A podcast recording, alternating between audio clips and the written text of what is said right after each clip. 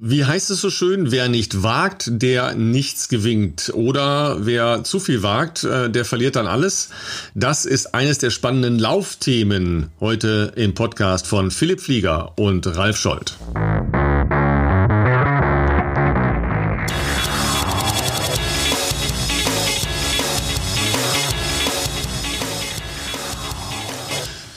Ja, Philipp, wagemutig ran an äh, neue Wochenaufgaben. Du warst uns äh, in der letzten Woche noch schuldig geblieben, äh, was dein äh, neuer Trainer dir für Wochenpläne geschickt hat, oder bist du immer noch in Schnappatmung deshalb? ich bin noch in der, in der Übergangsphase. Ich habe äh, mit Renato am Sonntag nochmal geschrieben und uns erstmal äh, kurz abgestimmt. Das heißt, ich habe noch keinen detaillierten Plan vorliegen, sondern wir haben uns äh, darauf geeinigt, weil ich die Woche auch noch ein paar andere äh, Themen parallel hatte. Darauf kommen wir später noch. Und zum Beispiel am Dienstag, ähm, auch das kommt im Profi-Alltag vor, auch mal einen Tag gar nicht trainiert habe, ähm, dass wir die Woche praktisch ähm, an die letzte Woche anschließen, was ähm, das Hochfahren der Kilometerleistung anbelangt und äh, vergleichsweise noch unspektakuläre Workouts machen. Können wir aber nachher auch gerne noch im Detail drauf kommen. Das äh, Programm gestern war trotzdem schon wieder sehr ordentlich. Ähm, es ist mit dem besagten neuen Schuh von Adidas gelaufen worden, der auch, wenn die Folge erscheint, die kommt nämlich morgen raus, wir nehmen heute wieder an einem Donnerstag auf, dann schon das erste Mal äh, sichtbar sein wird, weil heute der ähm, ja, das PR-Embargo dafür endet und äh, ich auch im Moment noch äh, die ersten Fotos davon hochgeladen habe. Ja, ich habe schon welche gesehen. Ich bin äh, natürlich ein bisschen neidisch, ähm, weil der sieht leicht aus. Ähm, so eine Leichtigkeit hätte ich auch gebraucht diese Woche beim Laufen. Bei mir ging es irgendwie ganz schwer. Äh, und wir können ja schon mal einen kleinen Teaser machen, äh, warum du diese Woche einen Tag nicht trainieren konntest, weil du in Hamburg warst. Und da ist äh, ja im Moment der letzte verbliebene Mohikaner praktisch, der dran glaubt, dass in diesem Jahr noch Marathon in der großen Szene gelaufen werden kann. Dazu reden wir gleich mit, äh, sagen wir mal, deinem Chef und einem alten Kumpel von mir. Äh, das wird äh, eine ganz spannende Angelegenheit, weil er hat, äh, kaum war die Meldung dazu raus, dass Hamburg weiter am Marathon arbeitet, mal direkt die komplette ähm, Shitstorm Bataillone abbekommen und äh, ohne dass jemand sagen. überhaupt irgendwas gelesen hat, da schon gleich loslegt. Äh, ganz spannendes Thema gleich, kommen wir äh, sicher zu. Aber erzähl uns noch ein bisschen vom, äh, vom Training diese Woche und natürlich vom äh, Superwunder äh, Megaschuh. Äh, ja, also ist, äh, das Training war jetzt wirklich ähm, dem Ganzen noch ein bisschen, also passend zu letzter Woche äh, geht es ja erstmal darum, wieder ein bisschen die, die Umfänge hochzufahren, äh, die Long Runs weiter zu steigern, gar nicht mal im Tempo unbedingt, aber äh, es wird jetzt bei mir eben auch sein, dass die wieder peu à peu erstmal wieder länger gemacht werden, damit der Körper und auch der Muskelsehnenapparat wieder Zeit hat, sich daran zu gewöhnen. Und ähm, im Prinzip kann ich ja, kann man ganz offen sein, ich hatte letzte Woche als sozusagen Einstiegswoche äh, noch eine vergleichsweise moderate Marathontrainingswoche mit 100 und puh, was war das? 161, 162 Kilometer, sowas um den Dreh. Das ist jetzt für Marathontraining noch einigermaßen gemäßigt, aber klar, wenn man die letzten Monate ähm, nur Just for Fun trainiert hat, hatte auch ich die letzte Woche fast durchgehend Muskelkater und habe dann auch den Long Run von Samstag auf Sonntag geschoben. Äh, manchmal ist ein Tag mehr, naja, was heißt Regeneration, aber sagen wir mal ohne eine intensive Belastung äh, tatsächlich Gold wert, denn äh, der 32er, den ich am Sonntag dann gemacht habe, der ging richtig gut. Also hinten raus auch wieder äh, progressiv gelaufen bis äh, fast Marathontempo. Muss man jetzt noch nicht machen. Wir sind ja gerade erst ganz am Anfang einer, einer Marathonvorbereitung, aber das hat sich schon wieder ganz äh, passabel angefühlt. Und äh, dann war auch klar, dass Montag natürlich im weitesten Sinne ein Auslauftag sein wird mit äh, 25 Kilometern auf zwei, zwei Trainingseinheiten verteilt. Dienstag dann ein freier Tag, äh, frei, also was sportliche Aktivitäten anbelangt. Ansonsten, auch da kann man ja mal Behind-the-Scenes-Infos geben äh, für die Leute, die sich vielleicht fragen, was man sonst noch so neben seinem Sport macht. Ja, äh, wir hatten natürlich eine Pressekonferenz äh, in Hamburg zum ja, veröffentlichten Hygienekonzept dazu. Im Detail gehen wir da später noch drauf ein, aber äh, da klingelt der Wecker halt auch um 4 Uhr und um äh, dreiviertel fünf bin ich dann zum Flughafen gefahren und war dann auch irgendwann kurz vor acht abends erst wieder zurück. Also zwar kein Sport getrieben, aber war auch ein anstrengender Tag. Und interessanterweise äh, war jetzt natürlich das Gefühl Mittwochmorgen noch nicht überragend. Aber ich wollte nichtsdestotrotz äh, ein längeres Programm mal wieder machen, äh, zumindest im Umfang von einer Stunde. Das heißt, ähm, ich habe mir aber bewusst da gar nicht so die strikten Vorgaben gegeben. Äh, manchmal, ähm, das hatten wir in der einen oder anderen Folge auch schon mal beleuchtet, hilft es einfach mal ein bisschen aufs Körpergefühl zu hören. Und das Körpergefühl war nicht so überragend im Vorfeld, deswegen habe ich gesagt, wir, wir lassen das mal bisschen nach Gefühl laufen und habe einfach 30 Mal eine Minute schnell, eine Minute ich wollte es schon locker sagen, aber die Pausen waren auch so im Bereich von 320, 330, also sagen wir mal mittleres Tempo. Und die schnellen waren im Bereich von drei Minuten Tempo oder knapp drunter. Und dann, ja, hat man ganz fix äh, plötzlich eine Stunde mit 18,7 Kilometern oder 3,13er Durchschnitt mit, äh, mit Tempowechsel. Und ähm, ja, das war dann, war dann schon ganz ordentlich ähm, für vor allem für den Vortag. Und ja, mit Aufwärmen und äh, Cooldown äh, waren das eben gestern Vormittag 25 Kilometer, abends nochmal 10 Kilometer äh, in 40 Minuten auslaufen und den Tag gestern merke ich heute.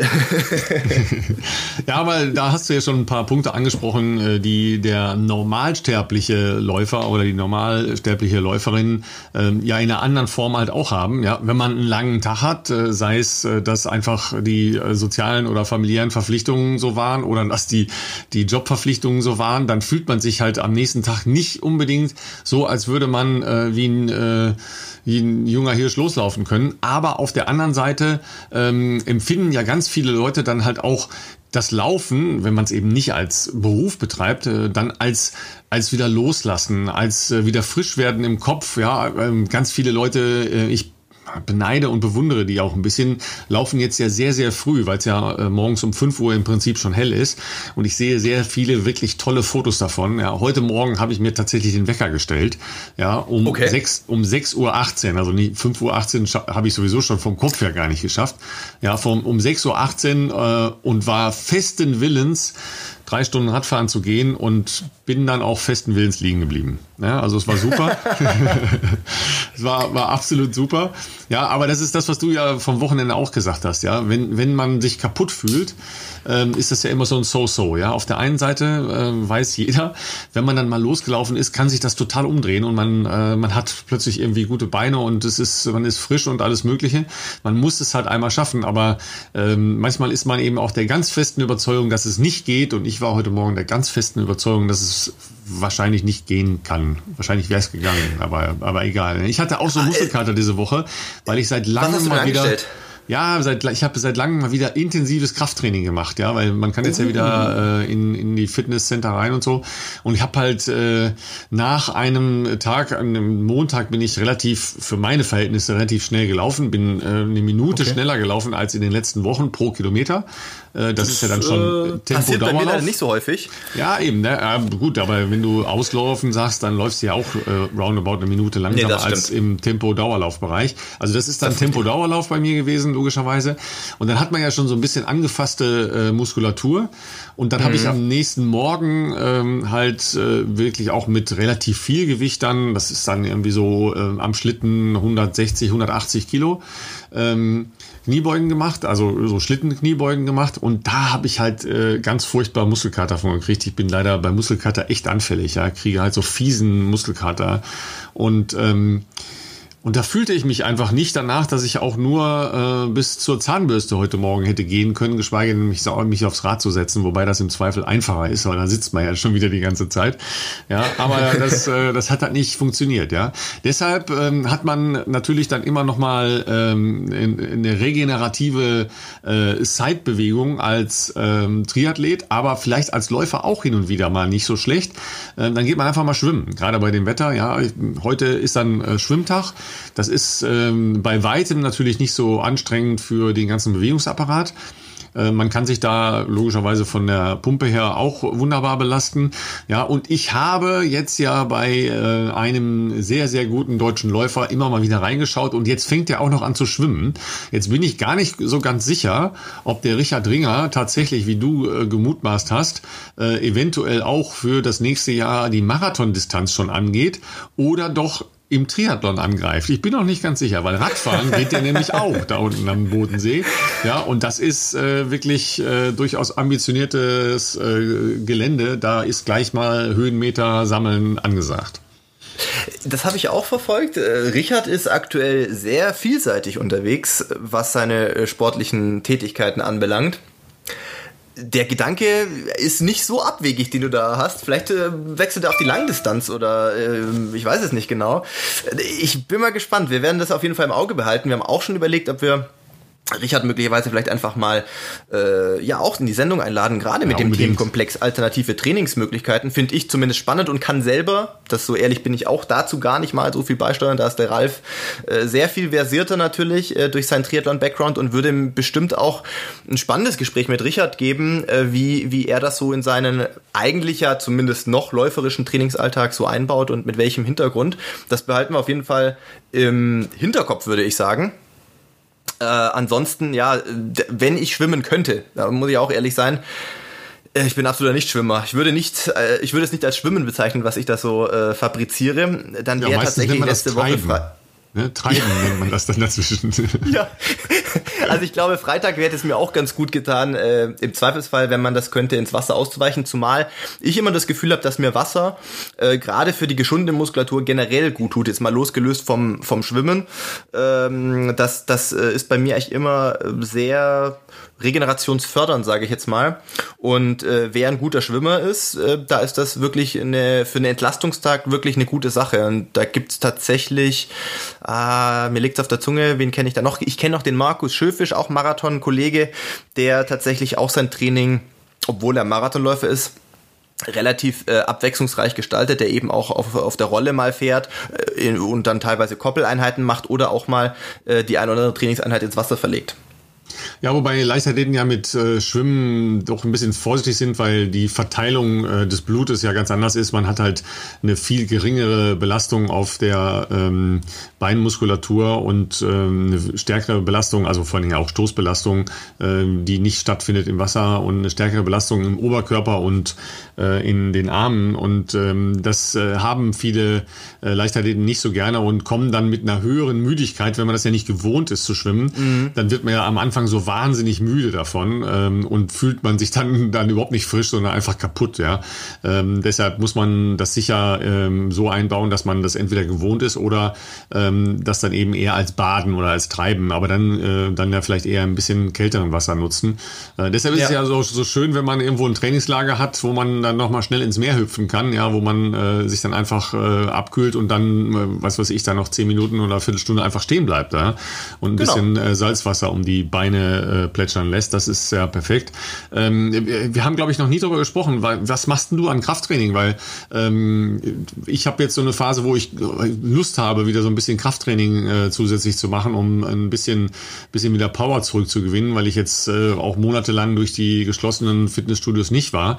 Ähm, und äh, das ist ja auch immer so eine Frage, an welcher Stelle äh, in einer Vorbereitung oder im Trainingsrhythmus über das Jahr hinweg machst du überhaupt Krafttraining und wie sieht das aus? Also mein Krafttrainingsplan, wie ich ihn sonst durchführe, der ist auch schon jetzt seit Jahresbeginn eigentlich hinfällig, ähm, weil es ist, also normalerweise bin ich wirklich zweimal die Woche eben auch in dem äh, Reha-Zentrum beziehungsweise in der Physiotherapiepraxis, wo ich auch gerade eben herkomme, äh, habe ich normalerweise mit einem mit Sporttherapeuten äh, zweimal eine Stunde so eine ja individuelle Kraftsession, je nach Schwerpunkt. Ähm, es hängt ein bisschen von der Saison ab. Also wenn wir jetzt sagen wir mal vor einer eigentlichen Marathonvorbereitung sind, dann durchaus auch mal mit ein bisschen Höhe für Marathonläufer höheren Gewichten und eben so Sachen wie Kniebeugen, Deadlifts etc. Wenn wir in eine Marathonvorbereitung dann äh, übergehen, dann ist es so, mit diesen extrem hohen Kilometerumfängen hast du ab einem gewissen Punkt einfach so eine ja, hohe Dauermüdigkeit in dir drin, dass wir festgestellt haben, zumindest bei mir, dass es eher kontraproduktiv ist, da noch jetzt mit wirklich krassem Krafttraining draufzugehen. Es wird höchstens mal noch punktuell eingesetzt, je nachdem, wie dann in einer Woche möglicherweise dann die ja, Belastungsverteilung durch die, durch die Einheiten äh, gesetzt ist. Aber in der Regel geht's dann mehr nur, sagen wir mal, den Ist-Zustand zu bewahren oder den Fokus auf Rücken, Rumpf, Stabilität ähm, zu verschieben. Also ist nicht, dass man da noch einen großen Kraftoutput sich davon erhofft. Äh, aber es ist bei mir schon sehr lange gar kein geregeltes Krafttraining mehr äh, möglich, weil ich eigentlich das ganze Frühjahr in Kenia war und da hast du dann, ja, wie gesagt, ein bisschen Stabi-Training für dich gemacht. Ähm, und als ich zurückkam, war dann Corona. Das heißt, äh, da konnte ich dann auch nicht mehr äh, ins Krafttraining gehen. Und bislang äh, habe ich das äh, dieses Jahr noch so gut wie gar nicht äh, groß durchgeführt. Leider. Das heißt, äh, vor der Chipsschüssel Planking gemacht, äh, bis du mit dem Kopf reingefallen bist, oder wie? Äh, Mag maximal, ja. Also ich musste mir auch schon gestern einen Kommentar anhören von, ne, vorgestern war es ja schon, von, von Frank Thaleise, den wir nachher auch hier zu Gast haben. Äh, als er am Flughafen draußen auf mich gewartet hat, hat er auch gemeint, hm, die Hose sitzt aber auch, auch ganz schön stramm. Dann habe ich auch gelacht und gesagt, ja gut, äh, was soll ich sagen, Frank? Aktuell sind es doch halt eher 70 Kilo bei 1,88 Meter und äh, nicht mehr 65, 66 äh, wie in Kenia. Ja, aber die, äh, diese Geschichte, ähm, wie viel mache ich halt noch nebenbei an Krafttraining, ist ja auch spannend. Das ist tatsächlich ähm, sehr individuell. Ja, manche Leute, die vertragen das easy oder sind es auch gewohnt, weil sie ähm, irgendwie so eine Grundspannung im Körper gerne haben wollen. ich bin zum Beispiel jemand, der nicht so einen hohen Eigentonus hat in der Muskulatur und äh, deshalb gerne Krafttraining mache. Aber das ist ja beim Laufen auch wirklich schwierig, wenn man da halt dann noch drauf geht.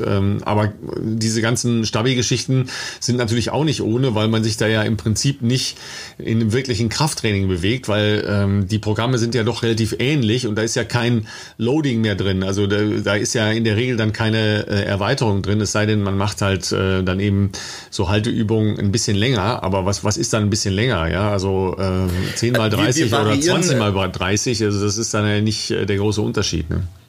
Ja, genau. Also das, das ist dann irgendwann schwer äh, zu steigern, wenn man das in den klassischen Setups macht. Also wir haben dann sonst manchmal noch irgendwie halt Variationen mit eingebaut, dass du, äh, was weiß ich, du bist mit den Beinen auf der Handelbank und äh, mit dem Unterarmstütz sozusagen ähm, auf einem Petsyball. Und dann musst du ja schon alleine nur, dass die, die Situation zu halten schon relativ viel, ähm, ja, investieren und anspannen, weil natürlich der Petsyball sich in alle Richtungen bewegen kann oder dass man dann eben statt äh, irgendwelcher klassischen Ausfallschritte Ausfallschritte macht mit einer 18er Kettlebell, aber nur auf einer Seite, nicht auf beiden Seiten, wie man das jetzt wahrscheinlich sonst machen würde, ähm, um eben gegen diese Asymmetrie zu arbeiten. Und das hat dann oft so den Hintergrund, dass man ja sagt, okay, äh, du hast ja im beim Laufen in, in, bei jedem Schritt, wo du aufkommst, ja auch eine diagonale Kette in der Regel durch deinen Körper durch. Also du trittst mit einem Bein auf, dann durch das ganze Bein, aber dann kehrt sich das im Oberkörper meistens um diagonal und dass man da eben versucht, so ein bisschen diese,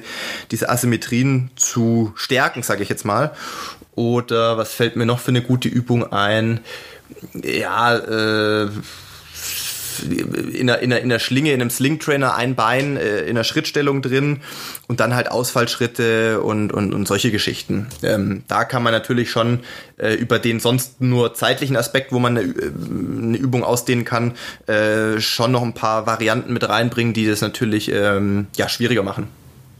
Ja, ich kann mich erinnern, ähm, dass äh, wir so angefangen haben, wann war denn das so? Äh, Ende der 80er Jahre ähm, mit einem Physiotherapeuten, der als erster diese Halteübungen ähm, in das Kadertraining bei Hürdenläufern mit äh, reingebracht okay. hat. Ähm, und äh, wenn du das gar nicht gewohnt warst, äh, kannst du natürlich äh, Leute damit fertig machen, ja, und zwar äh, ja. schlimmer als mit jedem Tempolauf. Ja, ähm, gerade so etwas komplexere Geschichten, wo es dann eben über äh, Ketten oder über Schrägbelastungen von Muskulaturen geht, das ist ein Traum. Ja, noch schöner sind natürlich dann so ähm, so Dinge, dem, wo man in so eine Gruppendynamik gerät. Ja, wenn man sagt, okay, äh, wenn wir das jetzt nicht alle, äh, keine Ahnung, so und so lange schaffen oder so und so viel Wiederholung, dann äh, dann fangen wir wieder von vorne an. Ja, oder äh, dann laufen wir alle noch mal fünf Kilometer oder solche Scherze. Sehr beliebt übrigens äh, bei äh, bei Schwimmtraining in den USA. Ja, da geht das gerne mal so, dass dann äh, es dann heißt, okay, dann halt alle noch mal rein und äh, 10 mal 200. Ja, das äh, solche, solche Späße machen die da gerne.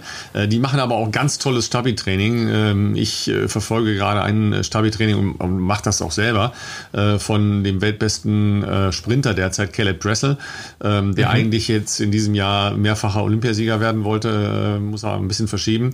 Äh, und der ist unfassbar stabil bei diesen Sachen, also wirklich sensationell gut. Äh, Gibt es ein paar YouTube-Videos, die toll sind.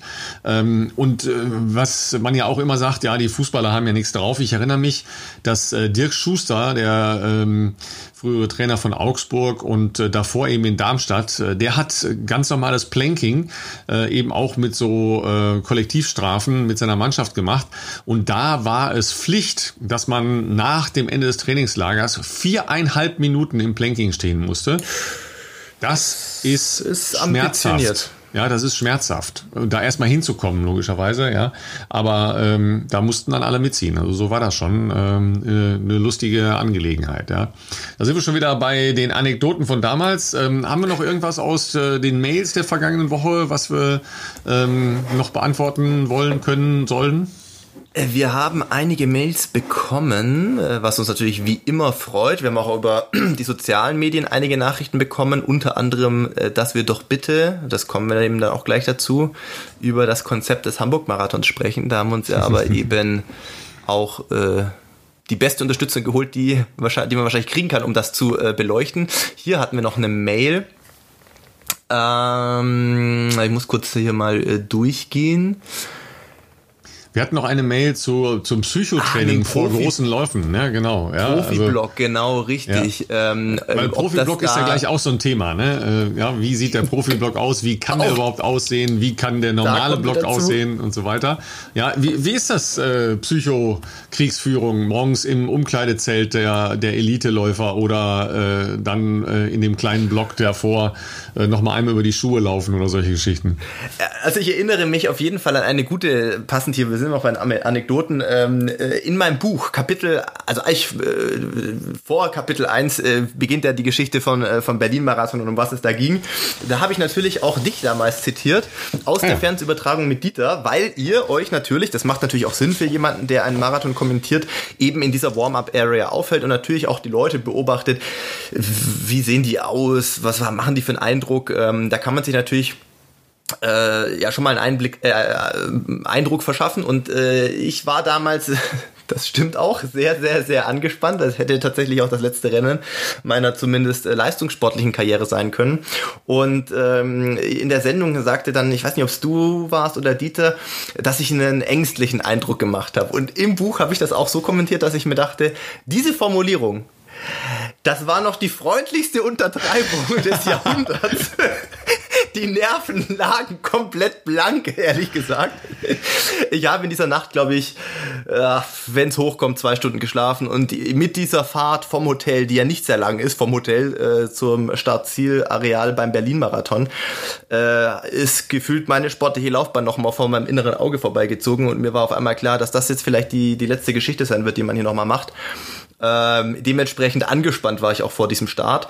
Ich finde aber, der, das schon ein sehr großer Unterschied, äh, ja, sich schon auftut zwischen dem Marathon Vorstartbereich und dem, was ich noch kannte aus äh, der Bahnleichtathletik. Weil bei der Bahn ist es ja so, je nachdem, bei deutschen Meisterschaften sowieso, aber auch bei vielen, sagen wir mal, internationalen Meetings ab einer gewissen Güteklasse, äh, gibt es eben Callrooms, auch um einen Zeitplan eben, gerade wenn Fernsehen mit dabei ist, äh, einhalten zu können, werden halt vor dem äh, eigentlichen Start, meistens sind das so 15 bis 20 Minuten, bei Europameisterschaften ist es aber auch schon manchmal eine halbe Stunde, hast du eben nicht so viel Zeit, dich aufzuwärmen oder zumindest, sagen wir mal, draußen frei aufzuwärmen, sondern musst halt 20 oder 30 Minuten vorher dich bei diesem Callroom melden und auch dieses, oft ist es ein Zelt, äh, dann betreten, wo du dann ähm, erfasst wirst, also abgehakt wirst, wo deine, deine Wettkampfausrüstung und deine Spike-Länge, also die Länge der Dornen, kontrolliert wird. Und da ist man natürlich schon auf sehr dichtem Raum mit seinen direkten Konkurrenten direkt vor dem Rennen,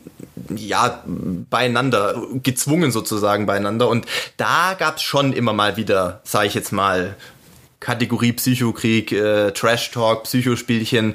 Ähm, manchmal gibt's ja dann auch Leute, äh, wo eine gewisse, wie soll ich sagen, Rivalität vorausgeht oder eine gewisse äh, Geschichte hat. Da merkt man schon, dass mit Blicken oder auch hier verbal ein bisschen versucht wird, natürlich ähm, denjenigen äh, dann zu verunsichern. Im Marathon ist es komplett anders. Habe ich noch nie in der Form so erlebt, wie ich das von der Bahn kannte. Ich habe immer den Eindruck, dadurch, dass Marathon so lang ist und wir halt nicht mehr von Mittelstrecken reden oder, naja, selbst 5000 sind ja doch einigermaßen zeitig rum, äh, beim Marathon, wenn morgens gerade Berlin ist jetzt ein gutes Beispiel, weil es halt einfach äh, eine riesen, äh, riesengroßes Elitefeld ja auch immer ist und man eben halt da diese Bussituation hat, dass du meistens mit zwei Bussen, zwei Reisebussen ist das in der Regel, alle Elite-Athleten, äh, Frauen und Männer zur, zu, zum Startbereich gefahren werden, ist man ja auch sehr eng beieinander, aber das hat einen ganz anderen Charakter untereinander. Das ist eher so, ja, wie soll ich sagen, eine kollegiale Stimmung, weil man ja trotzdem noch weiß, mag, mag vielleicht sein, wenn es darum geht, dass Leute einen Marathon gewinnen, in der Situation bin ich ja äh, eher selten, ähm, dass es da vielleicht untereinander vielleicht nochmal ein bisschen anders ist, aber in den Leuten, wo es darum geht, du versuchst irgendwie deine Bestzeit zu verbessern, es geht darum, du möchtest vielleicht irgendeine Quali erreichen, dass ähm, du ja weißt, dass man einfach im Team, im Team heißt also, dass man natürlich in der Gruppe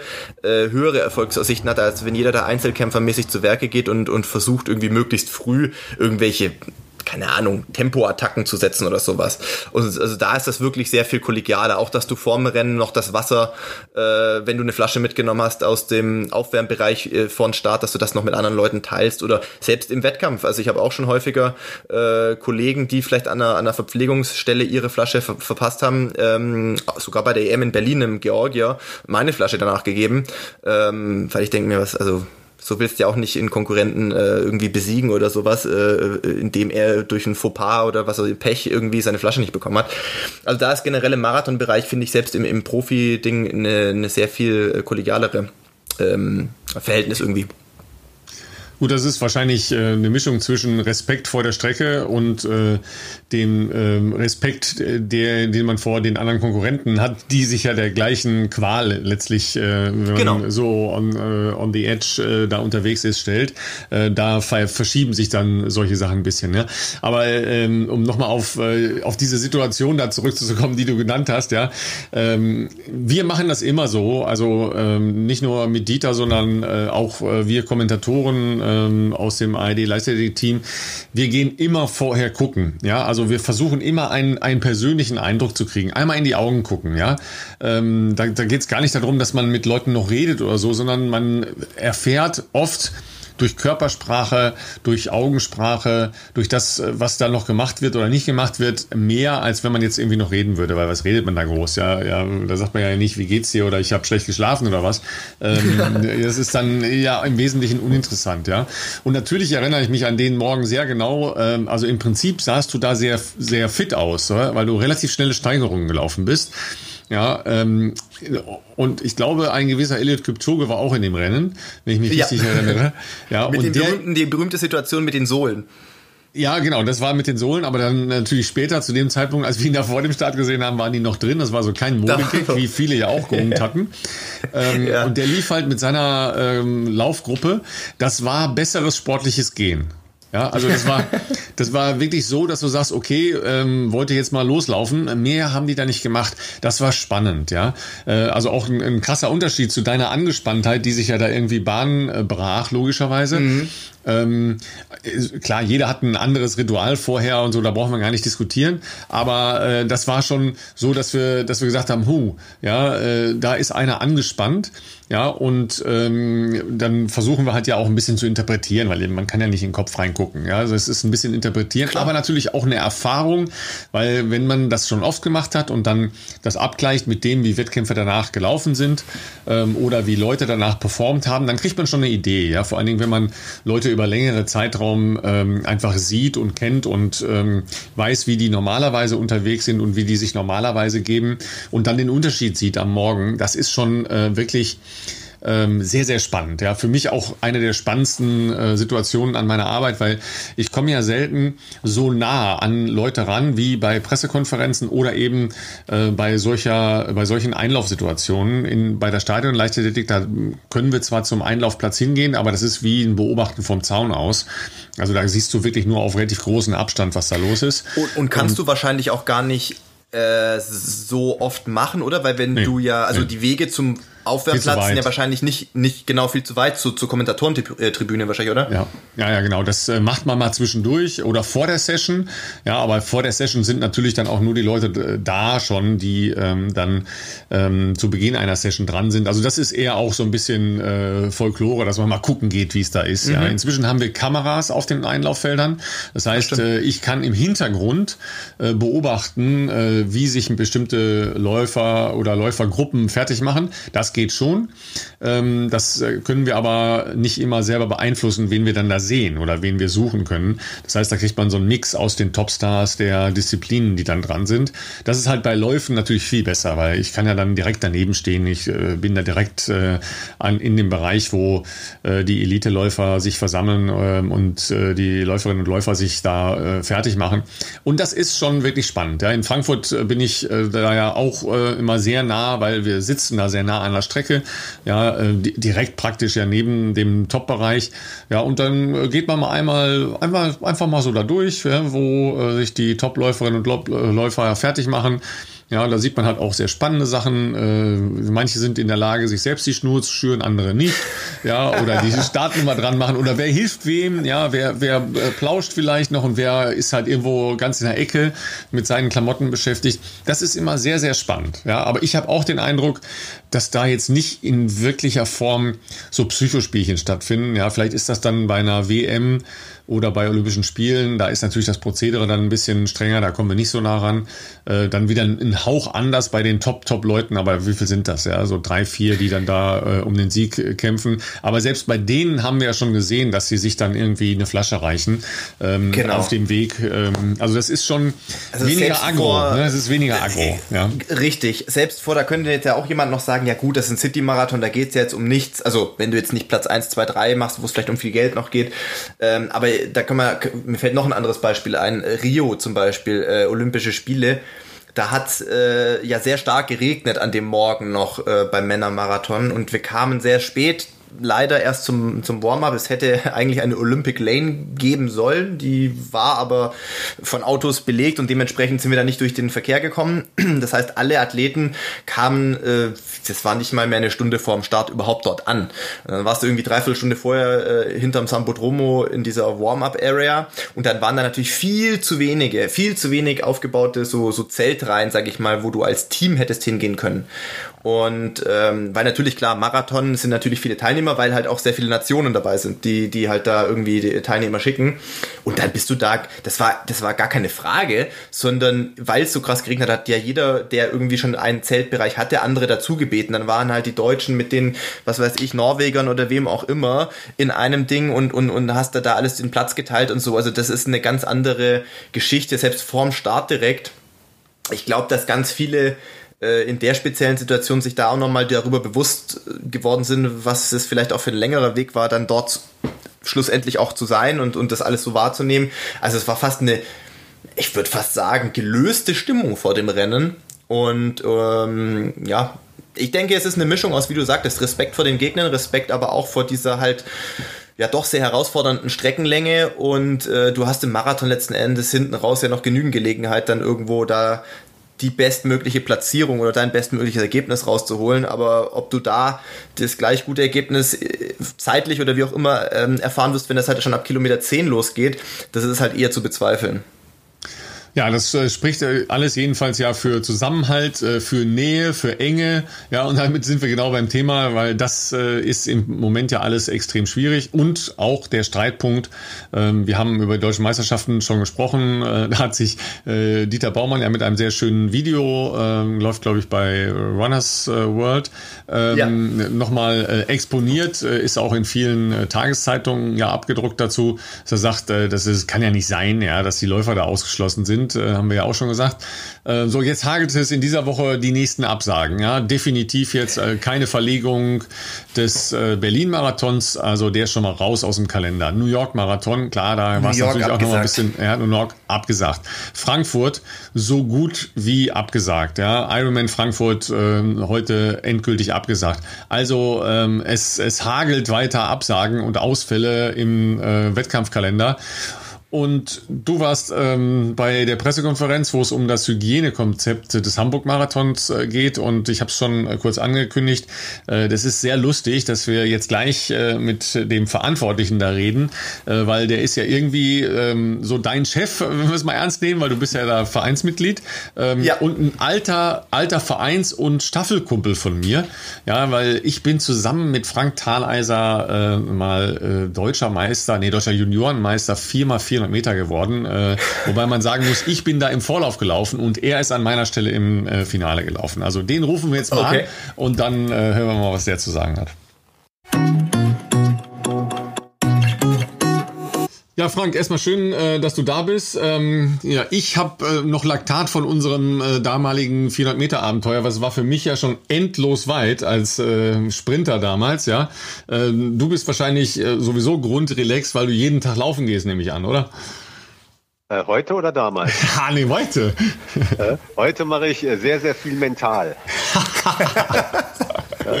also äh, der Hund hält mich auf, auf Trab, also deswegen äh, lang ja, aber nicht mehr schnell. Ne? Äh, Tochter geht gerne wandern, Hund geht gerne wandern und wenn ich äh, sehr gemütlich durch die Gegend spazieren gehen darf, äh, dann tue ich das gerne. Aber ähm, Laufschuhe, um mich schneller fortzubewegen, wird schon enger.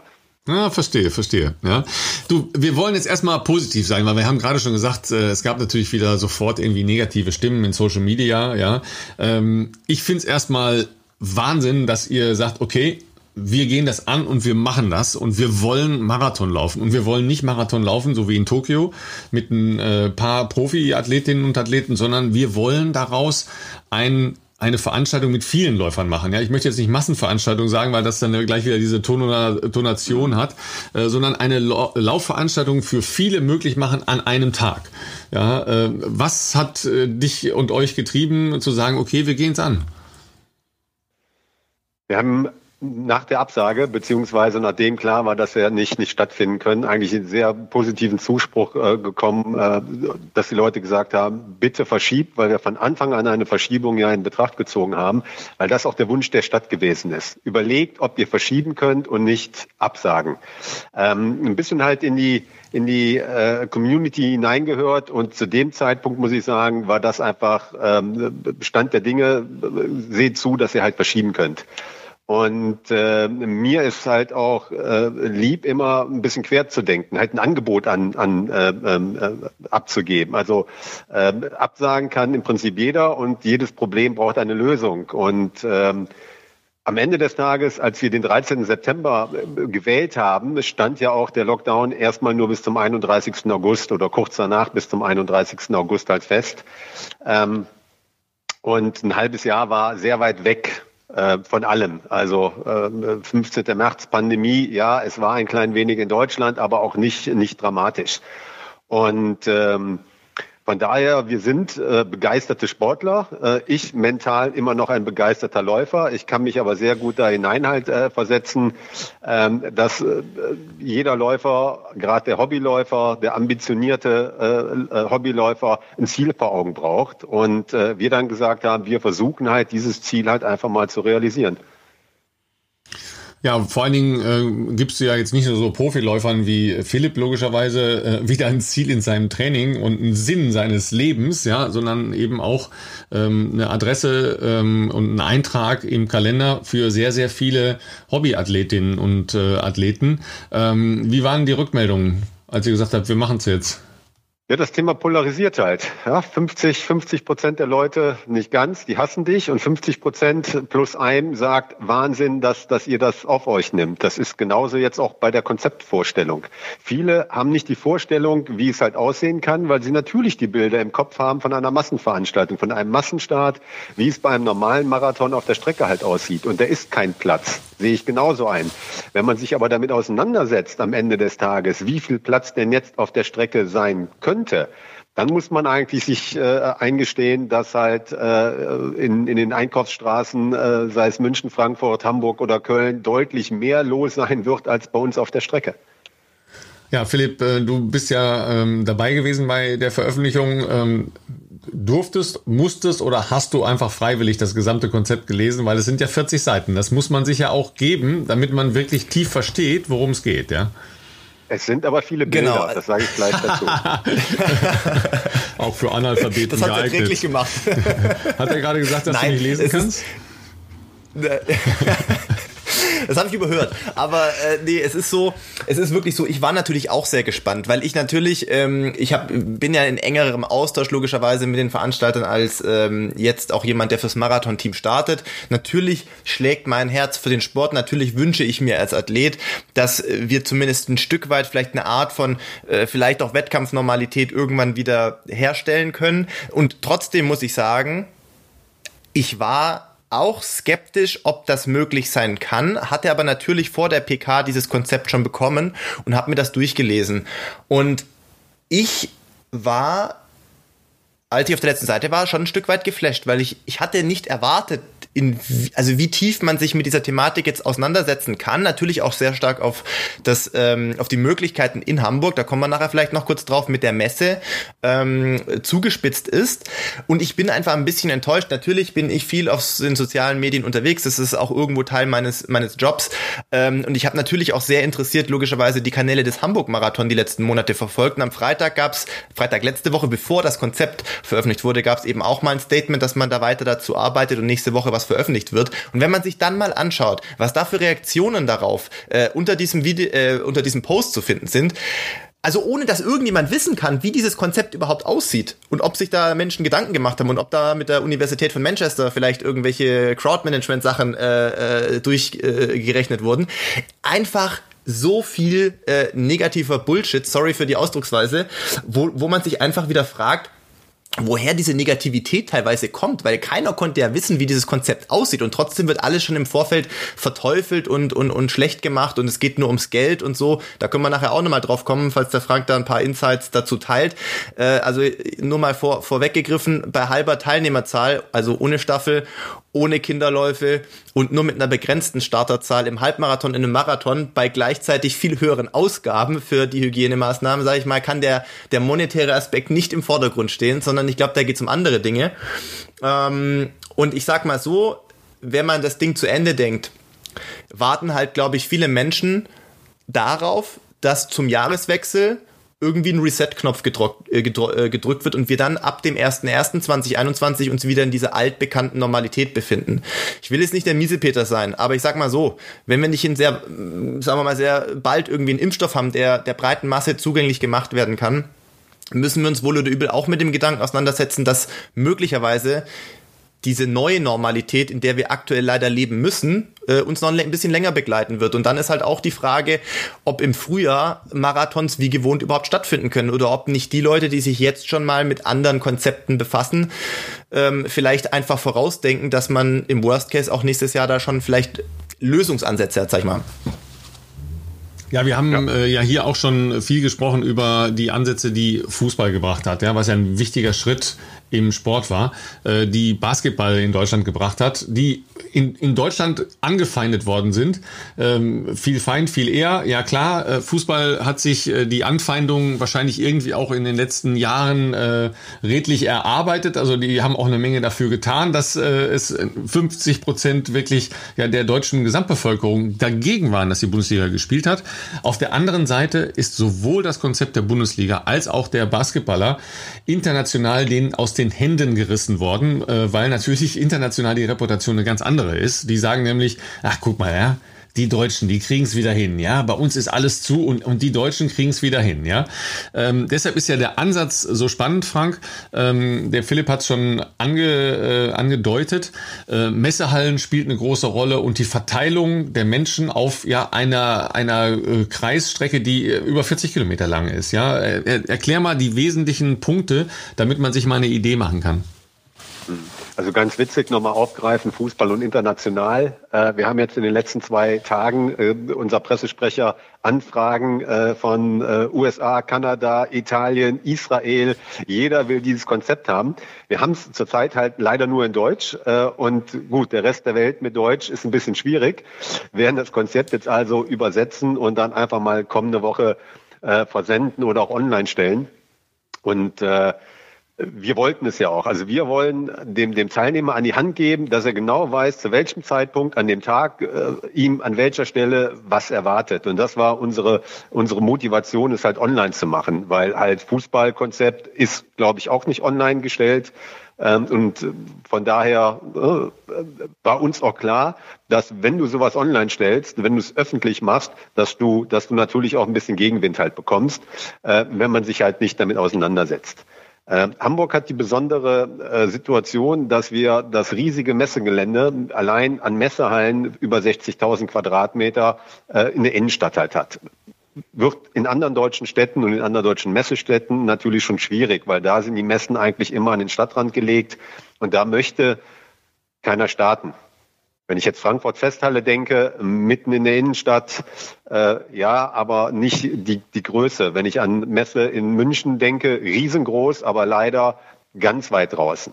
Ähm, so, und wir haben halt einfach dieses Glück, dass A, die Messehallen in der Innenstadt sind, aber auch das Glück oder das Pech der Messe, dass alle Herbstveranstaltungen in den Messehallen abgesagt wurden.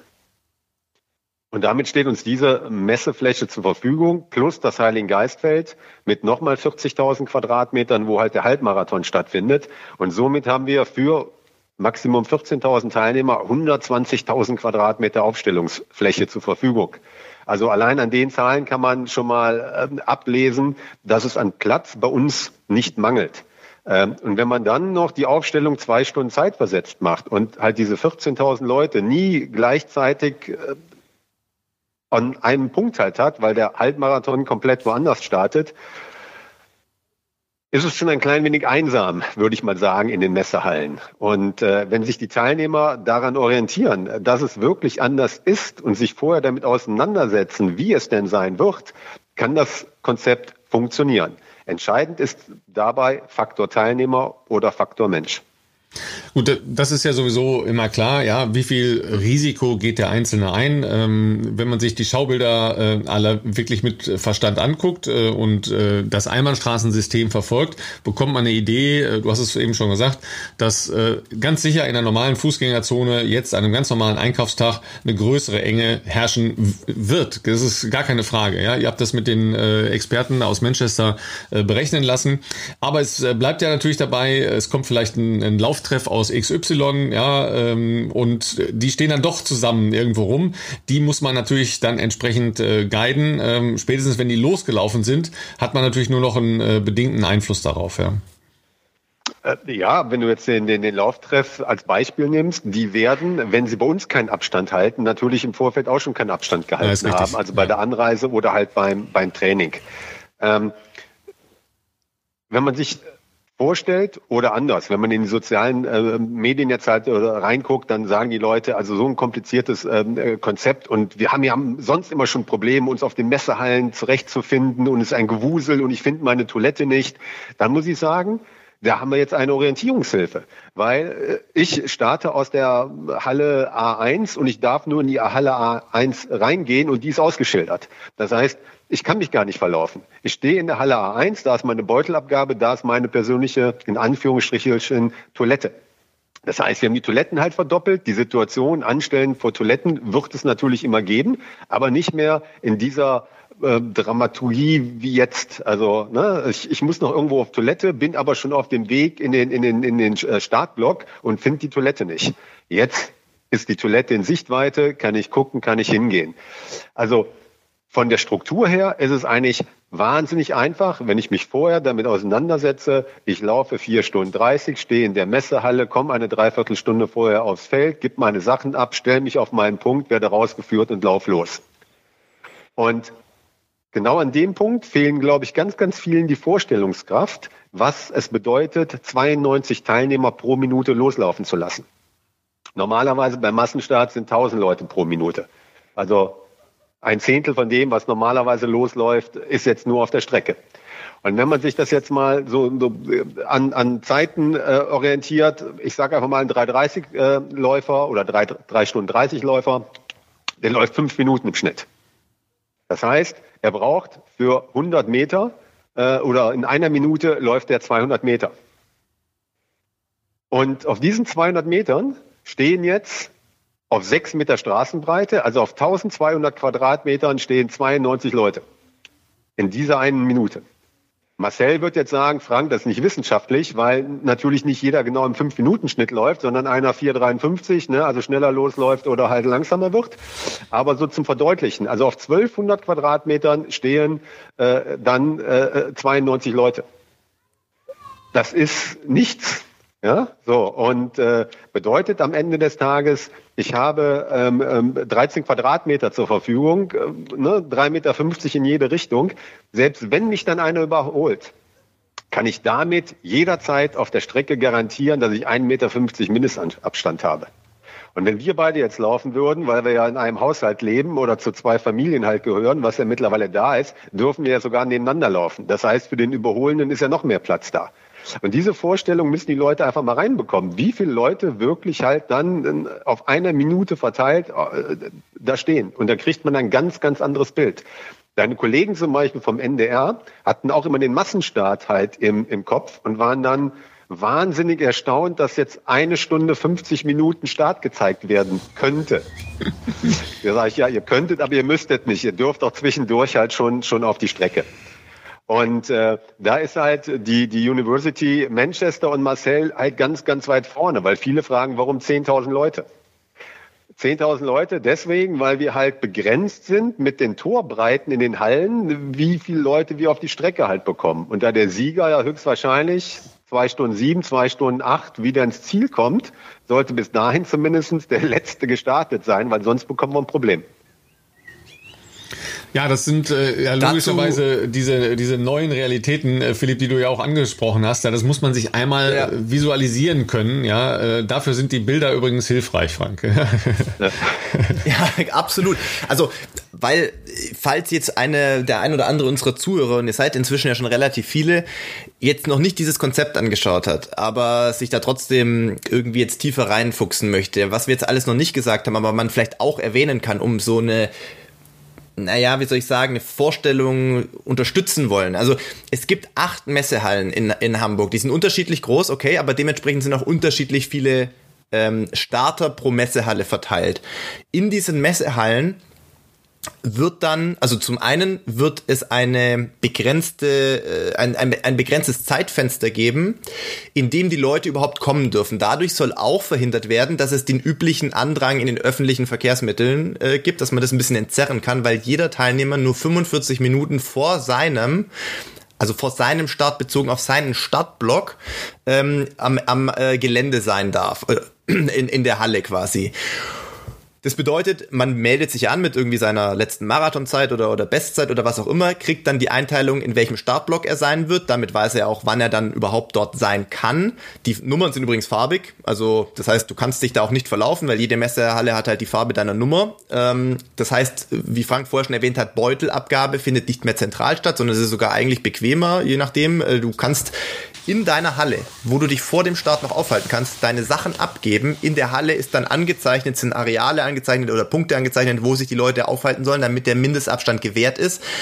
Frank hat die Toilettensituation angesprochen, die äh, äh, deutlich erhöht wurde. Es gibt jetzt 25 Personenreihen in der Halle praktisch mit dem Mindestabstand und jede 25er Reihe hat, glaube ich, eine eigene Toilette, oder? Soweit ich das weiß, Frank. Hm. Das ist ja fast schon Luxus, sag ich mal, verglichen zu den sonstigen äh, Marathons. Mehr haben die Top-Athleten ähm, auch nicht bei uns. Mehr haben wir auch nicht, nein. Also wir, wir 30 Top-Athleten, die dann vielleicht in Hamburg in der Stadt stehen, wir haben auch eine nur. Aber was ich damit sagen will, ist, ähm, das heißt, ihr kommt dann ins Ziel. Ach so, genau, Thema Maskenpflicht. Ich, ich greife jetzt einfach ein paar Themen auf, die ich so, auf Social Media gelesen habe oder wo auch Leute mich gefragt haben. Es gibt eine Maskenpflicht, ja, das stimmt. Aber die Maske kriegt ihr vom Veranstalter. Das ist im weitesten Sinne so eine Art, ähm, wie so ein Buff, ähm, also diese, diese Schlauchschals. Mhm. Ähm, in diesem Buff gibt es so einen Einschub mit einem äh, Aktivkohlefilter. Den kann man danach dann auch rausmachen, äh, waschen, wiederverwenden, äh, neuen Filter rein, wie auch immer. Der muss in der Halle getragen werden. Natürlich müsst ihr den nicht auf der Strecke tragen, das ist auch klar. Ähm, an aber der Stelle hat sich Philipp Flieger an die Stirn getippt. Ja, um das mal kurz ja. festzuhalten. Aber das ist ja tatsächlich, die, die, Fragen kommen ja, ja. Muss ich jetzt beim ganzen Lauf die Maske tragen? Natürlich kommen ja. die Fragen, ja. Äh, die, die Paketboten, möchte, ja, die Paketboten in New York, die mit dem Fahrrad da rum sind, die fahren übrigens den ganzen Tag mit einer Maske rum, weil äh, die nicht die ganze Zeit die Abgase einatmen wollen, ja. Das äh, Problem äh, ist, wenn du äh, halt dann, sagst, Maske, hat jeder direkt so eine, eine äh, hm. FFP2-Maske halt vor sich und klar kann ich nicht damit laufen oder äh, ja, wenn, wenn der Lackierer die Maske aufhat, geht nicht. Aber dieses Schlauchtuch in der Messehalle eine Dreiviertelstunde halt aufzuhaben, kann man bequem halt durchatmen. Äh, jetzt waren auch welche Fragen, wie schwer ist das Ding denn? Ja, wie schwer sind äh, 25 äh, Gramm Stoff? Die merke ich nicht. So, also das, das, ähm, ähm, da merkt man aber halt auch, dass die Leute sich erstmal halt damit auseinandersetzen müssen, was überhaupt passiert. In dem Konzept zum Beispiel gibt es ähm, ein Schild Überholverbot. Dann kam die Diskussion ja, das war auch auf, ganz oft, habe ich das gelesen. Ich jetzt auf der Strecke nicht überholen. Steht meine Zielzeit ja. sozusagen halt schon fest? Gute Idee, dann könnten wir uns Mika-Timing halt sparen. Ähm, wir geben Zettel vorne weg aus, wer möchte welche Zeit laufen äh, alles gut. Äh, nein, also wenn man aus den Hallen rauskommt, hat man noch 200 Meter bis zur Startziel, äh, zur äh, Startlinie. Und da wären wir sehr froh, wenn da äh, diese Reihe halt nicht aufgebrochen wird und äh, einfach nicht überholt wird. Auf der Strecke darf man natürlich überholen. Und diese Windschattenlaufen, ja, zwei, zwei Familien aus zwei Haushalten, die dürfen Windschatten laufen. Äh, auf der anderen Seite wird keiner weder von der Organisation noch von der Polizei mit dem Zollstock auf der Strecke stehen und die 1,50 Meter nachmessen, wenn es am Ende des Tages 1,25 sind. Und wenn der Vordermann es nicht möchte, dass der Hintermann ihm halt auf 75 Zentimeter an den Allerwertesten rankriecht, nehme ich mal an, wird derjenige auch sagen, ne, so, entweder läufst du vorbei oder äh, bleib ein Stück weit hinten. Ich glaube, das regelt sich unter Sportlern auf der Strecke schon selbst. Auf der anderen Seite glaube ich, dass Philipp ähm, die, ähm, die Angebote von dir nehmen würde, äh, dass er seine Zielzeit draufschreibt, auf den Zettel abgibt und äh, das dann so äh, durchexerziert wird. Äh, auf der anderen Seite aber mal ernsthaft, ähm, keine Tempomacher äh, im Elitefeld und ähm, Philipp, wie, wie stellst du dir das dann vor, ähm, wenn ja nur Leute einreisen können aus nicht äh, Risikoländern, was Corona-Epidemie angeht, weil das ist, glaube ich, die, ähm, die Maßgabe im Moment. Ne? Ja, also das haben wir auf der PK auch besprochen, dass mit den, Temp ja, das mit den Tempomachern ja? stimmt so nicht. Ja, oder mach, mach du, Frank, du gerne natürlich du, ja. einreisen. Ne? Ähm, du musst mhm. dann halt nur in Kauf nehmen, dass du 14 Tage Urlaub in Quarantäne in Deutschland halt machst. Ähm, und wenn dir das wert ist und wenn du zurückreist, vielleicht wieder 14 Tage in Quarantäne in deinem Heimatland musst, dann, also ich, ich wäre begeistert, wenn einer sagt, ich nehme vier Wochen Quarantäne in, in Kauf, um in Hamburg Marathon zu laufen. Also den würde ich im Zweifelsfalle nach 14 Tage Quarantäne noch persönlich halt äh, begrüßen. Und bei den Pacemakern ist es ja genauso. Also ähm, oder bei den Topathleten. Alle, die, die jetzt aus Ost, Ost, äh, Ostafrika kommen, müssten 14 Tage in Quarantäne. Äh, von daher reduziert sich die Anzahl an möglichen Kandidaten, ähm, weil nicht jeder Manager ein Trainingscamp in Europa halt hat. Wenn dem so sein sollte, dürfen die natürlich nach 14 Tagen, weil sie auch gemeinsam 14 Tage in Quarantäne sind, ganz normal Pace machen. Und wenn jetzt vorne 207 gelaufen wird und Philipp befindet sich zwei Meter dahinter, glaube ich, kann Philipp mitleben und er, er erfüllt äh, die Quarantäne-Richtlinien zu 100 Prozent. Ja, könnte ich mit leben, aber sagen wir mal, 207 ist auch ein bisschen ambitioniert, sage ich mal. Aber was Frank, glaube ich, ganz gut ähm, hier auch rübergebracht hat, ist das Thema, ja, Risikoländer, das war auch ein Ding, was ich häufiger gesehen habe. Wer, wer zwei Wochen Quarantäne auf sich nimmt, äh, kann dann auch hier starten. Ähm, genauso gilt das für die, für die, für das sehr kleine, diesmal dann Elitefeld und natürlich auch für potenzielle Tempomacher. Also wenn jetzt sagen wir mal Beispiel jetzt hier Global Sports, sagt, wir haben jetzt zehn äh, Athleten aus Kenia oder Äthiopien, die wir da gerne dabei hätten, entweder als Tempomacher oder weil sie selber laufen und die können die zwei Wochen bei sich irgendwie in Nijmegen in Quarantäne äh, ähm, äh, stecken, sage ich jetzt mal. Natürlich können die dann auch da äh, teilnehmen. Und es ist eh verpflichtend für alle Profiathleten, ähm, einen Corona-Test äh, vorher genau, zu machen. machen. Also von dem, ja. ja von dem her ähm, sehe ich da jetzt ehrlich gesagt auch kein Problem. Und der andere Punkt, den ich häufiger gesehen habe, ja, wer will denn so Marathon laufen? Da fehlt ja alles, was sonst ein Marathon ausmacht. Das ist interessant, weil natürlich wird es keine Cheering Zones geben, die der Veranstalter unterstützt, keine Hotspots, keine Tribünen im Zielbereich, weil das natürlich alles die Punkte sind, die man als Veranstalter beeinflussen kann, um Menschenansammlungen zu vermeiden. Man kann ja aber auch immer mal versuchen, positiv zu denken, nicht immer alles schlecht zu sehen. Im besten Falle wird es für die Leute, die da mitmachen, ein einmaliges Erlebnis, weil wir hoffen natürlich auch, dass so eine Auflage nie wiederholt werden muss. Und dann kann man da seinen Enkelkindern noch von erzählen, als wir damals 2020 einen sehr, äh, sagen wir mal, ungewöhnlichen Marathon gelaufen sind in Hamburg, weil das die einzigen waren, die äh, es auf den Weg gebracht haben. Ähm, und wenn es schlecht läuft, dann müssen wir uns aber auch, wie wir vorher schon drüber gesprochen haben, auch nächstes Frühjahr dran gewöhnen, dass es, wenn überhaupt, nur solche Konzepte geben kann. Hm. Also witzig ist, dass ja viele auch sagen, boah super, back to the roots. Weil 1986 oder 1990 gab es keine Cheering Zones, es gab, äh, es gab kein, kein äh, ähm, äh, Rahmenprogramm an der, an der Strecke. Äh, es, es gab äh, Wasser, Bananen und äh, ich weiß gar nicht, ob es 1986 schon, müsste damals Champ gewesen sein, glaube ich, das Elektrolytgetränk, wenn du dich dran erinnerst. Ähm, ja, war sowas, Champ? Ja. Ich glaube, es war Champ. Ja, ja. War, war Champ, ja. Mhm. ja so, äh, mehr, und sonst Hamburg-Wasser. Ne? Hamburg-Wasser war es sonst. So, und sonst war es Hamburg-Wasser. Das gibt's allerdings jetzt halt auch noch, ne? Äh, staatlich geprüft sogar. Also von daher ähm, wenn man das positiv halt sieht, viele sagen, ich mag keine laute Musik, es war mir sowieso alles zu voll, zu wuselig, ich habe Platz auf der Strecke halt zu laufen. Ähm, von daher für den einen oder anderen wirklich ein tolles Konzept. Da freuen wir uns auch, wenn er kommt. Und auf der anderen Seite sagen wir auch, wer das absolut nicht möchte, der kann natürlich auch gerne zu Hause bleiben, um dann halt nochmal auf das äh, zuzukommen, was Philipp gesagt hat. Wir stornieren jeden von Anfang an. Also wer gesagt hat, in dieser Zeit zu laufen, ist mir zu risikoreich oder ich kann an den Termin nicht, der kann entweder stornieren oder auf das kommende Jahr umbuchen. Also diese, diese Argumente der Veranstalter ist, ist äh, auf gut Deutsch Geld geil und nur deswegen macht das. Nee, deswegen machen wir es nicht. Wenn wir aus Geldgründen es machen würden, müssten wir eigentlich absagen. Ja, ich finde, äh, das ist auch so eine ähm, etwas äh, deutsche Einstellung. Ähm, wenn man ein kommerzieller Veranstalter von etwas ist, dann äh, gehört es dazu, dass man Geld verdient. Also was ist daran ehrenrührig? Das ist in jedem anderen Bereich. Der Bäcker an der Ecke verschenkt seine Brötchen auch nicht. Warum auch? Ja, ist doch ja. vollkommener Quatsch. Ja. Ähm, ein anderer Punkt, der ähm, in der Diskussion, äh, ich habe auch mit ein paar Leuten schon gesprochen, äh, auch mit Dieter Baumann gesprochen, der, ähm, das hatten wir vorhin ja schon kurz angedeutet, äh, eine sehr launige Kolumne über das Nicht-Teilnehmen der, der der Läufer an äh, den deutschen Meisterschaften, äh, so wie es ja im Moment aussieht, gemacht hat. Ähm, ein Problem bleibt natürlich, wie verhalten sich die Zuschauer? Ja, weil auch da ist ja so, wenn man äh, auf beiden Seiten der Straße 42 Kilometer lang Leute aufreiht, dann sind das sehr, sehr, sehr viele Menschen, die entspannt locker stehen können. Ja, ähm, klar, ihr habt jetzt logischerweise schon die ähm, die normalen, sagen wir mal Hotspots äh, oder die engen Zonen ähm, entschärft ähm, wird dann das Ordnungsamt äh, paradieren und sagen, hey Leute, stellt euch ein bisschen äh, lockerer hin oder macht ihr ähm, an den Wellenbrechern äh, Markierungen?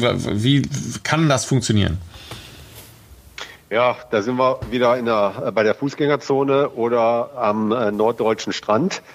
Ähm, wie soll es halt da funktionieren? Also am Nordseestrand äh, mit, mit äh, 250 Meter Strandbreite funktioniert das alles noch. Am Ostseestrand mit 50 Meter Strandbreite wird es schon eng. Also die Strandkörbe stehen vielleicht ein Stückchen weiter auseinander als normal. Aber auch da setzt man natürlich auf die Eigenverantwortung der, der, der Strandbesucher. Im Kaufhaus setzt du vorne auf der ähm, Fußgängerzone auf die Eigenverantwortung der der ähm, ähm, Personen halt. Und genau so tun wir das halt auch. Wir haben natürlich Flächen wie den Staatszielbereich, das ist Sondernutzungsfläche, die wir halt beantragen. Und da sind wir für verantwortlich, dass sich halt keine Menschenmassen ähm, aufstellen und auch dort halt äh, den Sicherheitsabstand einhalten. Und das werden wir halt kontrollieren, indem wir einfach einen Zu- und Abgang halt zur Karolinstraße halt machen werden. Äh, dadurch, dass keine Tribünen dort halt stehen, äh, ist das überschaubar, was halt rein oder raus äh, gehen kann. Äh, für den Rest, das ist ja der Knackpunkt an dem Konzept. Wie bewertet halt die Stadt die Zuschauer? Also sprich, finden wir statt, haben wir 20.000 äh, Menschen an der Alster und 20.000 äh, an der Elbe halt stehen, finden wir nicht statt. Und wir haben 19 Grad und Sonnenstein, stehen 20.000 Menschen an der Alster und 20.000 Menschen an der Elbe. Äh, so, und da jetzt halt dieses Fass aufzumachen, wie regelt ihr halt die Zuschauer? Sage ich ganz ehrlich, wir können sie nicht regeln. Da erwarten wir einfach, wie im täglichen Miteinander im Supermarkt, dass die Menschen in Eigenverantwortung Abstand zueinander haben. Und wir können natürlich ja auch nicht kontrollieren, ob die, die jetzt in der Masse da stehen, aus einem Haushalt kommen, aus zwei Haushalten kommen äh, oder äh, ja, kennen die sich überhaupt. Äh, bei mir ist es halt jetzt so, wenn mir irgendwo einer zu nah auf die Pelle rückt, ein böser Blick, wenn das nicht reicht, wird er halt angesprochen. Und dann funktioniert es auch mit dem Abstand. Und ja. da sehe ich jetzt wirklich keinen Unterschied, ob wir einen Marathon halt machen oder ob wir keinen machen. Ja, trotzdem bleibt das ja immer eine Frage logischerweise, ja, weil äh, du wirst ja dann äh, als äh, Generalverantwortlicher äh, da gesehen, ja, der macht den Marathon, also ist der verantwortlich dafür, was außerhalb im öffentlichen Raum passiert. Ganz so ist es ja logischerweise nicht. Aber ähm, es sind ja andere äh, wichtige Punkte aus meiner Sicht da genannt, ähm, über die wir ja auch sehr viel diskutiert haben insgesamt im Kontext mit Corona in den in den letzten Wochen. Das ist Kommunikation, ja, äh, weil das ja ein ganz wesentlicher Punkt ist, dass man Menschen mitnimmt nimmt und Menschen informiert und äh, über alle möglichen Dinge informiert. Ja, und äh, da helfen für uns einfache Gemüter äh, natürlich die Schaubilder, ja, weil man sich dann viele Dinge vorstellen kann, aber eben auch immer wieder zu sagen, äh, Philipp lacht jetzt schon wieder. Ja, warum lachst du eigentlich? Ich weiß es gar nicht so genau. Ja, ähm, aber weil eben auch, dass man die Schaubilder Ja, ist ja klar. ja, äh, aber eben auch auch die Leute immer zu informieren, immer wieder mitzunehmen und zu sagen, so, pass auf, äh, jetzt sind wir ähm, sechs Wochen davor, jetzt sind wir vier Wochen davor davor, jetzt sind wir eine Woche davor. Ja, ähm, am nächsten Wochenende, morgen findet das Ding statt. Bitte äh, denkt dran äh, und helft uns. Ja, das äh, ist ja der entscheidende Punkt da. So. Wenn der Mensch als Gewohnheitstier das tut, was er immer tut, wird es nicht funktionieren. Ja, aber wir hoffen ja, weil wir jetzt erst schon drei Monate vorher in der Kommunikation sind, dass dann auch was hängen bleibt und äh, die Menschen sich danach richten. Also wer an den Tag hinkommt, ist nicht umgezogen, äh, sucht seine Umkleide und packt sein Badehandtuch aus, weil er danach duschen möchte.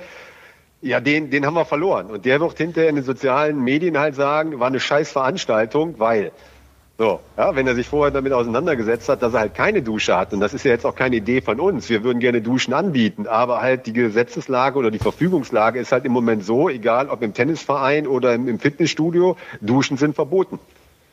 So, und dann äh, verstehe ich dann auch manchmal nicht, also als wenn wir uns das ausgedacht hätten, ja, dass wir jetzt extra, wir, wir sparen die Duschen ein, ne, wieder Geld gemacht. Ne, so, keine Duschen, kein Wasser, wieder Geld gemacht. Der Veranstalter ist clever. So, dem ist ja nicht so. Wenn wir Duschen hinstellen dürfen, würden wir Duschen hinstellen. Ja, ist ja die äh, entscheidende Frage schon, weil wir äh, das ja heute schon hatten, Philipp. Äh, wenn du zwei, Ta äh, zwei Einheiten an einem Tag hast, gehst du zwischendurch duschen, ja oder nein? Oder sparst du Geld? das, äh, das kann ich meinen Mitmenschen und vor allem zum Beispiel meinem Physio, bei dem ich gerade war, nicht zumuten, dass ich nach der Vormittagseinheit nicht duschen würde. Ähm, was mich noch interessieren würde und vielleicht auch die Leute, die sich jetzt damit intensiver auseinandersetzen, ist natürlich, wie viele Startplätze gibt es denn überhaupt noch? Die Frage hat mich jetzt auch schon häufiger erreicht. Ich muss gestehen, ich war bei der PK, ich habe es aber nicht mehr auf dem Schirm. Ich glaube, wir haben beim Marathon schon neun 1000 von 10.000 Startplätze aktuell vergeben und beim halben weiß ich es gar nicht, ehrlich gesagt. Ja, das ist auch eine, eine ganz äh, witzige Geschichte, an die wir jetzt zum Beispiel nicht gedacht haben. Bei uns auf der Grafik, die haben wir nicht geändert, steht drauf, wir sind im Moment in der Preisstufe von 11.000 bis 14.000 Teilnehmern. Dann kam dann heute die Frage, ach, wenn es ja schon 11.000 Teilnehmer sind, wird dann gelost, wer halt starten darf. Wir haben hm. einfach nur vergessen, die Grafik auszutauschen. Äh, und andere sagen natürlich, ihr wart doch schon kurz vorm Ausverkauf. Wie kommt ihr jetzt dazu, dass ihr noch sagt, ihr habt noch 1000 Plätze? Genau aus dem Grund, weil halt nicht jeder laufen möchte. Das heißt, bei denen, die halt storniert haben, die Plätze können wir wieder verkaufen. Deswegen sind im Moment halt noch 9000, äh, nicht 9000 äh, Plätze halt zu haben, sondern wir haben knappe 9000 Teilnehmer beim Marathon. Das heißt, wir haben noch 1000 Plätze und beim Halbmarathon haben wir noch 700 Plätze. Und in den letzten beiden Tagen haben wir über beide Disziplinen 200 Neuanmeldungen gehabt. Das möchte ich auch mal sagen. Also es gibt Leute, die nach der Veröffentlichung des Konzeptes an diese Veranstaltung halt glauben. Und solange wir halt mehr Anmeldungen als Abmeldungen haben, bin ich ganz optimistisch, dass das Konzept gar nicht so verkehrt sein kann. Ja, das sind äh, die Triathleten, Frank, das ist ganz einfach, ja, weil die sind ja durch den Rolling Start, äh, die, die haben das schon verinnerlicht, wie das funktioniert und dass das entzerrt auf der Strecke. Ja, weil da gibt's ja dann äh, sonst immer das Problem mit dem Radfahren, dass zu viele Leute gleichzeitig an einem Punkt auf der Strecke sind und dass du dann ein Teamzeitfahren hast und nicht äh, tatsächlich jeder für sich. Ne? Also äh, so muss man sich jetzt da vorstellen, ja, und ähm, interessanterweise soll ja auch eine Woche vorher noch das große Triathlon-Wochenende in Hamburg äh, stattfinden. Alles äh, sehr spannend und für euch ja auch nochmal normalen Learning logischerweise. Ja? Habt ihr da mit denen viele Dinge gemeinsam auf den Weg gebracht? Äh, weniger, weil äh, zum einen ähm, sie deutlich weniger Teilnehmer halt haben und äh, wir unser Konzept einfach genau auf die Messehallen abgestimmt haben. Also ähm, Triathlon und der Ironman, die starten unten an der Alster, die haben ganz andere äh, Voraussetzungen, was sie halt machen müssen. Auch gerade halt Wechselzone Fahrrad, die wird ellenlang werden. Ähm, das ist eh schon Seite, die längste der Welt. Ne? Das ist eh schon ein Bahndamm da, furchtbar. Das ist ein also. Kilometer Gerenne da, furchtbar. Ja. Ja. ja. da bist du schon, kriegst du das zur Strecke dazugerechnet? Nee, oder leider nicht. Das, nee, nee, nee, nee. Ist das, das extra? Ist, das ist extra. Oh, oh, oh, oh. Ähm, nein, und, und äh, da, äh, wir kommunizieren zwar miteinander, aber jetzt halt nicht im Detail, wie es halt funktionieren könnte, weil einfach halt die logistischen Voraussetzungen äh, ganz anders sind. Aber unterm Strich müsst ihr ja äh, die Stadt überzeugen, ihr müsst das Ordnungsamt überzeugen und vor allem das Gesundheitsamt überzeugen, weil wenn die den Daumen senken, dann geht ja gar nichts. Äh, sind die alle an Bord? Ähm, ich sage einfach mal so, die Zuständigkeit in so einer Stadt, die müssten ja auch erstmal in so einer besonderen Situation untereinander geklärt werden. Ähm, die Behörden, die bei uns mit an Bord sind, die uns ermuntert haben, ja auch zu verlegen und, und jetzt auch stattzufinden, äh, die finden grundsätzlich das Konzept halt klasse. Die haben halt keine Einwendungen, Komma, solange das Infektionsgeschehen es zulässt. Das ist ja im Moment halt mein, mein Lieblingssatz. Den habe ich äh, schon äh, Anfang April halt gesagt, als wir gesagt haben, wir machen am 13.09. eine Veranstaltung, Komma, wenn das Infektionsgeschehen es zulässt. Wenn ich die Entwicklung der letzten zweieinhalb Monate sehe und wir haben noch zweieinhalb Monate, wie gesagt, bin ich da optimistisch. Und dann ist halt äh, am Ende des äh, Tages halt die Frage, äh, ob jemand in Hamburg, äh, wie sagt man immer, den Allerwertesten in der Hose hat, um zu sagen, klar, ihr könnt alle stattfinden, das Konzept ist halt super. Ja, das ist ja der Punkt. Ne? Ähm, klar, wenn es äh, schief geht, ja, wir haben äh, unsere Folge heute begonnen mit äh, wer nicht wagt, der, der nichts gewinnt und wer zu viel wagt, der äh, fällt halt voll auf die Fresse. Also irgendwo muss man sich ja daneben äh, bewegen, weil eine hundertprozentige Sicherheit, äh, wissen wir alle, kann es nicht geben. Ja, äh, selbst wenn ich einkaufen gehe oder oder oder, äh, haben wir alles äh, x-fach durchdiskutiert im, im, im Zeichen von Corona. Äh, aber irgendwann muss man ja auch mal wieder sagen, hey, was, was geht denn? Ja, und äh, eine Idee entwickeln ähm, und danach dann halt auch, äh, auch Learnings haben. Ja, das wäre ja das Erste, dass man nicht auch Learnings hätte aus einer veränderten Situation. Ja, äh, Philipp äh, ist relativ pessimistisch, äh, ich übrigens auch, dass wir äh, jetzt fröhlich im nächsten Jahr wieder so Großveranstaltungen haben. Äh, heute hat äh, der Düsseldorf-Marathon, Sonja Oberrem, die ja da verantwortlich ist, ähm, Anfang April für den äh, Düsseldorf-Marathon äh, kommuniziert. Ähm, in welcher Form äh, wissen wir alle noch nicht. Ähm, ich glaube auch eher, dass man sich an, an neue Konzepte heranwagen muss und neue Überlegungen anstellen muss, die genauso ja zu einem gemeinsamen Erlebnis führen äh, können, um jetzt mal von dem Begriff Massenerlebnis wegzukommen. Ja, ja. also viele das hat Philipp ja eben auch schon mal gesagt, äh, mit der letzten äh, Silvesterrakete, die man ja nicht mehr in den Himmel schießt, äh, äh oder der gute Vorsatz, wenn der ausgesprochen ist, denken ja, so, alles auf Null. Jetzt ist es genauso wie äh, 2019. Und da stimme ich euch beiden halt auch zu. Es wird nicht so sein wie 2019. Wir werden uns an veränderte Konzepte, vielleicht nicht unbedingt in dieser radikalen Kurart, äh, wie wir sie jetzt vorgestellt haben, äh, gewöhnen müssen. Genauso wie wir uns äh, nach Boston 2013 oder nach dem Anschlag auf dem Breitscheidplatz mit anderen Konzepten, anderen Sicherheitsvorkehrungen bei so einer Veranstaltung halt auseinandersetzen mussten. Also ich sag mal, nach diesen beiden schrecklichen äh, Attentaten äh, hat mein Job wenig mit Sport zu tun gehabt sondern ich habe mich wirklich über, äh, um, um Terrorabwehr in Sitzungen mit äh, äh, Polizei und äh, den Behörden halt befunden. Und dann ist man sozusagen auch am Start und am Ziel sehr angespannt. Man freut sich natürlich. Man würde sich freuen, wenn einer einen Streckenrekord läuft. Aber am Ende des Tages freut sich jeder Veranstalter, wenn die Veranstaltung ohne Probleme, ohne äh, Zwischenfälle halt äh, abgelaufen ist. Und genauso, glaube ich, werden wir uns auch an dieses Virus gewöhnen müssen. Und wir werden uns äh, dran gewöhnen und dementsprechend halt auch an veränderte Veranstaltungsformate. Ja, Philipp, als Profiläufer das, trifft euch das äh, natürlich auch. Kann klar, ich ja. nur ja, das kann ich auch nur unterschreiben. Also ich hatte ja auch schon die ein oder andere sportliche Krise und ich sag mal, es gibt immer zwei Möglichkeiten, wie man damit umgeht. Entweder man verkriecht sich und suhlt sich da irgendwie äh, im Selbstmitleid oder man versucht, äh, was zu verändern und im besten Fall stärker daraus zurückzukommen. Und ich sehe das so ein bisschen, auch wenn es natürlich ein viel diffizileres Feld ist, äh, in der aktuellen Situation, was Veranstaltungen oder Sportveranstaltungen anbelangt, auch wenn das vielleicht nicht das dringendste oder das wichtigste Thema ist, aber äh, wir können uns natürlich jetzt alle äh, irgendwie verkriechen und sagen, ja, irgendwie wird schon alles irgendwann wieder besser werden oder man versucht halt einfach, mit der Situation umzugehen und äh, irgendwie zu versuchen, neue Sachen daraus zu entwickeln, sage ich jetzt mal. Und, ähm, und im besten Falle, und die Leute gibt's ja auch, man darf ja jetzt nicht immer nur äh, auf die schimpfen, die, die hier alles äh, schlecht und scheiße finden, sondern es gibt ja auch welche, die sich darauf freuen, für die das vielleicht eine große Motivation ist, die vielleicht auch unter diesen sehr besonderen Bedingungen ihren ersten Marathon laufen und damit ja irgendwie auch vielleicht ein unvergessliches Erlebnis haben werden. Wer nicht wagt, der nicht gewinnt, ja. Also gewinnt. vielleicht, vielleicht erstmal, vielleicht erstmal das Konzept lesen, ja. Äh, nochmal, es sind ganz tolle Bilder, sind sogar in bunt, ja, damit auch äh, Läufer, die gerade äh, ein äh, sehr intensives Fahrtspiel hinter sich haben, das wunderbar verstehen können.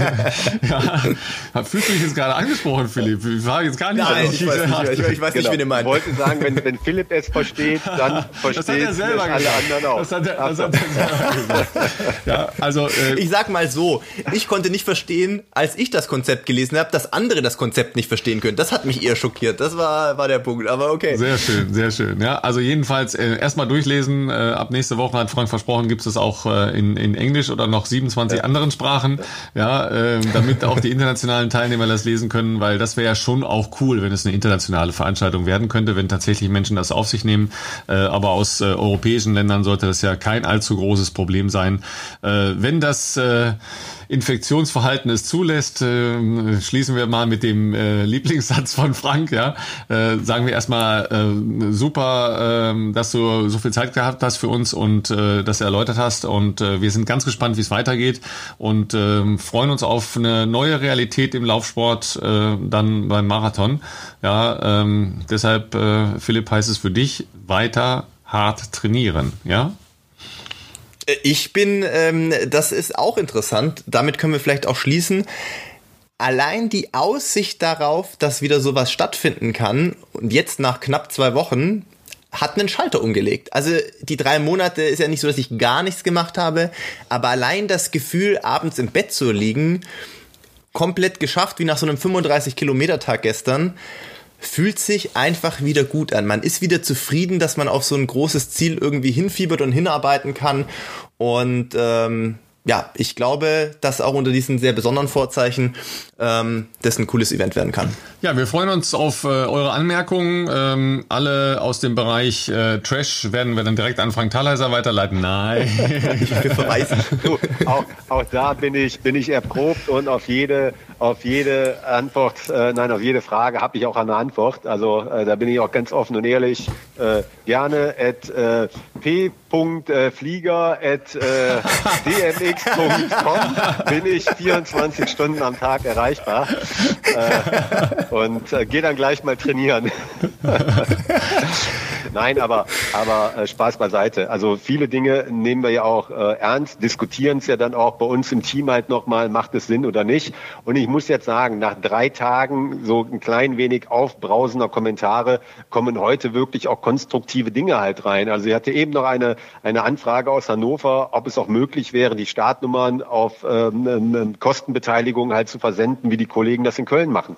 Haben wir bisher nicht drüber nachgedacht, weil ich dachte, naja gut, äh, wer möchte dafür bezahlen? Aber das ist natürlich auch nochmal eine Möglichkeit, um halt im Vorfeld halt ähm, Kontakte halt zu, äh, zu vermeiden. Und so ein Thema, so ein Vorschlag nehmen wir jetzt mal mit auf. Und es kann durchaus sein, dass wir dann auch sagen, ja, wir werden halt äh, die Startnummern, wer möchte, halt auch versenden. Spannender Prozess. Also konstruktiv. Ja, spannender konstruktiv. Prozess. Bleiben wir dran ja. und äh, verfolgen das hier im Bestzeit Podcast. Vielen Dank, äh, Frank Thaleiser. Ja, und Philipp, wir sagen wie immer, äh, Kilometer sammeln, ruhig bleiben, äh, auch mal zwischendurch langsam laufen und äh, bis nächste Woche. Vielen Dank. Wir hören uns. Ciao.